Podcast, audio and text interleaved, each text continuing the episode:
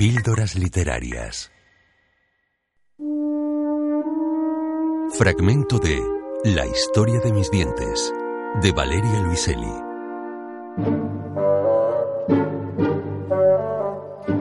Soy el mejor cantador de subastas del mundo.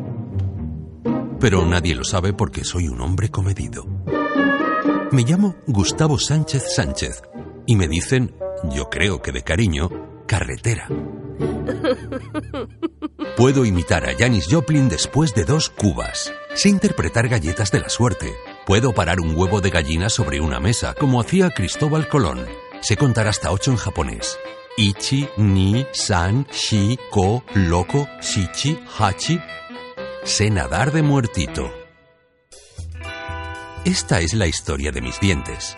Es mi carta familiar a la posteridad, mi ensayo sobre los coleccionables y el reciclaje radical. Primero vienen el principio, el medio y el fin, como en cualquier historia. Ya luego vienen las parabólicas, hiperbólicas, elípticas y todo lo demás.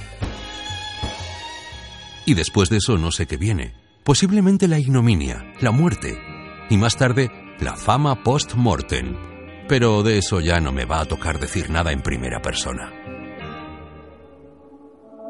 Hay hombres con suerte y hay hombres con carisma. Yo tengo un poco de los dos.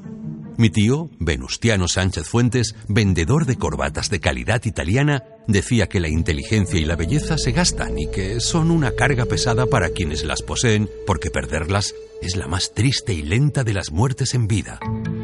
A mí no me afligen esa clase de preocupaciones porque nunca tuve cualidades efímeras. Carretera solo tiene de las permanentes. De mi tío Venustiano heredé precisamente el carisma y también una corbata elegante, que es lo único que se necesita en esta vida para volverse un hombre de pedigrí. Nací con cuatro dientes prematuros y el cuerpo enteramente cubierto de una capa muy fina de vello negro. Pero yo de eso estoy agradecido porque la fealdad, como decía mi otro tío, Everardo López Sánchez, forja carácter. Mi padre pensó al verme que a su verdadero hijo se lo había llevado la recién parida del cuarto de al lado. Trató por varios medios, chantaje, intimidación, burocracia, de devolverme a la enfermera que me entregó, pero mamá me recibió en brazos desde que me vio rojo, hinchado y diminuto, estremeciéndome como almeja de agua clara en mi cobija de hospital.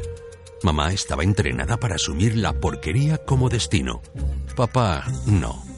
La enfermera le explicó a mis padres que mis cuatro dientes eran una condición rara en nuestro país, pero no poco común entre otras razas. Se llama detinción prenatal congénita. La historia de mis dientes. Valeria Luiselli.